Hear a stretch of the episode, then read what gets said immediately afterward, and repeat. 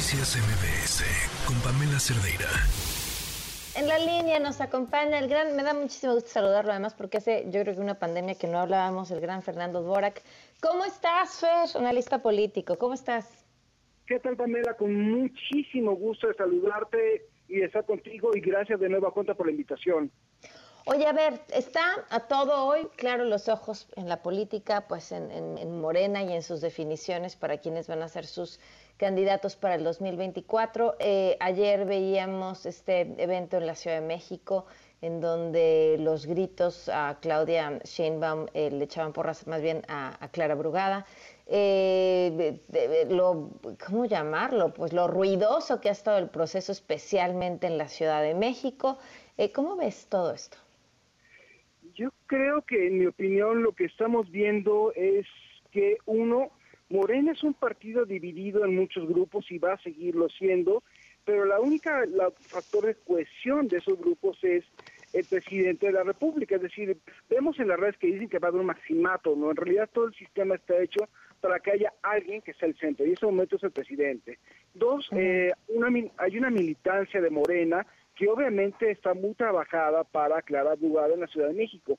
La pregunta en este caso, y creo que fue la que se planteó Claudia Sheinbaum al momento de tratar de impulsar a, García Harfuch, fue qué tan competitiva es Clara Brugada en el poniente de la ciudad, cuando realmente el reto es reconquistar el poniente para Morena en ese caso. Y pues, si lo vemos desde un punto de vista de militancia de Morena, Clara Brugada tiene una militancia muy larga en su localidad, en el oriente, y incluso una cosa que me ha llamado mucho la atención a la hora de comparar las propagandas de ambos de ambas corcholatas es que Clara Brugada tiene una idea muy clara de quién es, qué representa, cuál es el objetivo de lo que va a hacer y hacia dónde quiere llevar su gobierno, cosa que no tenía García Harfuch no llegó tener en momento alguno. Entonces creo que eh, se dice que se va a decantar por Clara Brugada, yo creo que el tema es qué tanto vamos a tener a un Morena cohesivo y eso va a implicar a qué figuras se van a tener que poner y, y en ese sentido yo lo veo más como un tema de realismo político. Ahora, eh, me llama muchísimo la atención que hoy la narrativa en redes sociales desde eh, las personas afines, llamémoslo así, a, Morena, es eh, no necesariamente militantes, es decir que, que no, que Harfush no era necesariamente el candidato de Claudia, incluso leía la era el candidato de los medios, digo, pues los medios no le pidieron que fuera precandidato. O sea, como ahora, ahora eh, se, se rumora o lo que están soltando es va a ser clara, pero entonces ahora hay que limpiar que esto no representa una pérdida para la candidata a la presidencia. Bueno, sí, obviamente va a haber todo tipo de de maromas, vamos a decirlo coloquialmente, para hacer control de daños y eso es también lo cotidiano de cualquier acto político en ese sentido.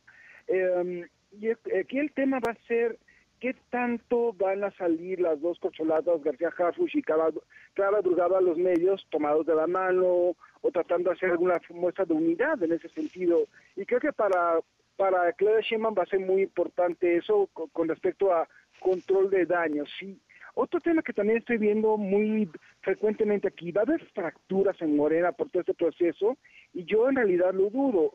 Eh, creo que cualquier persona política en ese tipo de circunstancias tiene una de dos opciones, o salirse o aguantar hasta lo indecible quedándose. Y en estos momentos es, más barato. ¿Hablas de Brad? Exactamente. Para Brad incluso es más barato aguantar hasta lo indecible y quedarse morena a cambio de tratar de ver que las cosas cambien, a salirse. Salirse sería barato solamente si, si hubiera una condición. Si la oposición fuera lo suficientemente competitiva para decir que el, voto que él puede aportar sería la, sería la diferencia para la oposición y eso no se ve. Incluso hace unas semanas vimos, dos semanas vimos una encuesta, creo que en el financiero, en donde la diferencia de votos que traería para la, para la para Movimiento Ciudadano Samuel García y Ebrard desde solamente un punto porcentual, en realidad no tiene no tiene gran cosa y en ese sentido también yo pienso muy bien que Ebrard va a, va a decir que es mucho más barato aguantar que salirse. Mm, y además tiene experiencia en ello, ¿no? O sea, mm, creo que de todos los momentos en los que podría haber hecho un movimiento, quizá este sería el menos afortunado. Exacto, no es lo mismo el que se salió del PRI e hizo una larga travesía junto con Manuel Camacho y su equipo por el Verde, por el Partido Centro Democrático, por PRD y a Morena, a una edad de 25 años después ya más, ya más viejo y con más cosas que perder en realidad. Claro. ¿Tus expectativas para hoy entonces, Fer? Mis perspectivas para hoy es, va a haber una buena operación cicatriz, en realidad yo creo que el tema no es tanto quién gane o qué gane, sino cómo va a haber una posibilidad de acomodo para todo mundo y eso es lo que estamos viendo, es decir, que no vaya a resultar, la persona que no vaya a resultar beneficiada va, va a pasar al Senado este, por la primera fórmula en ese sentido. Mientras haya posibilidad de acomodo, es más barato salir, es más barato quedarse, que salir. ¿Eh? Claro.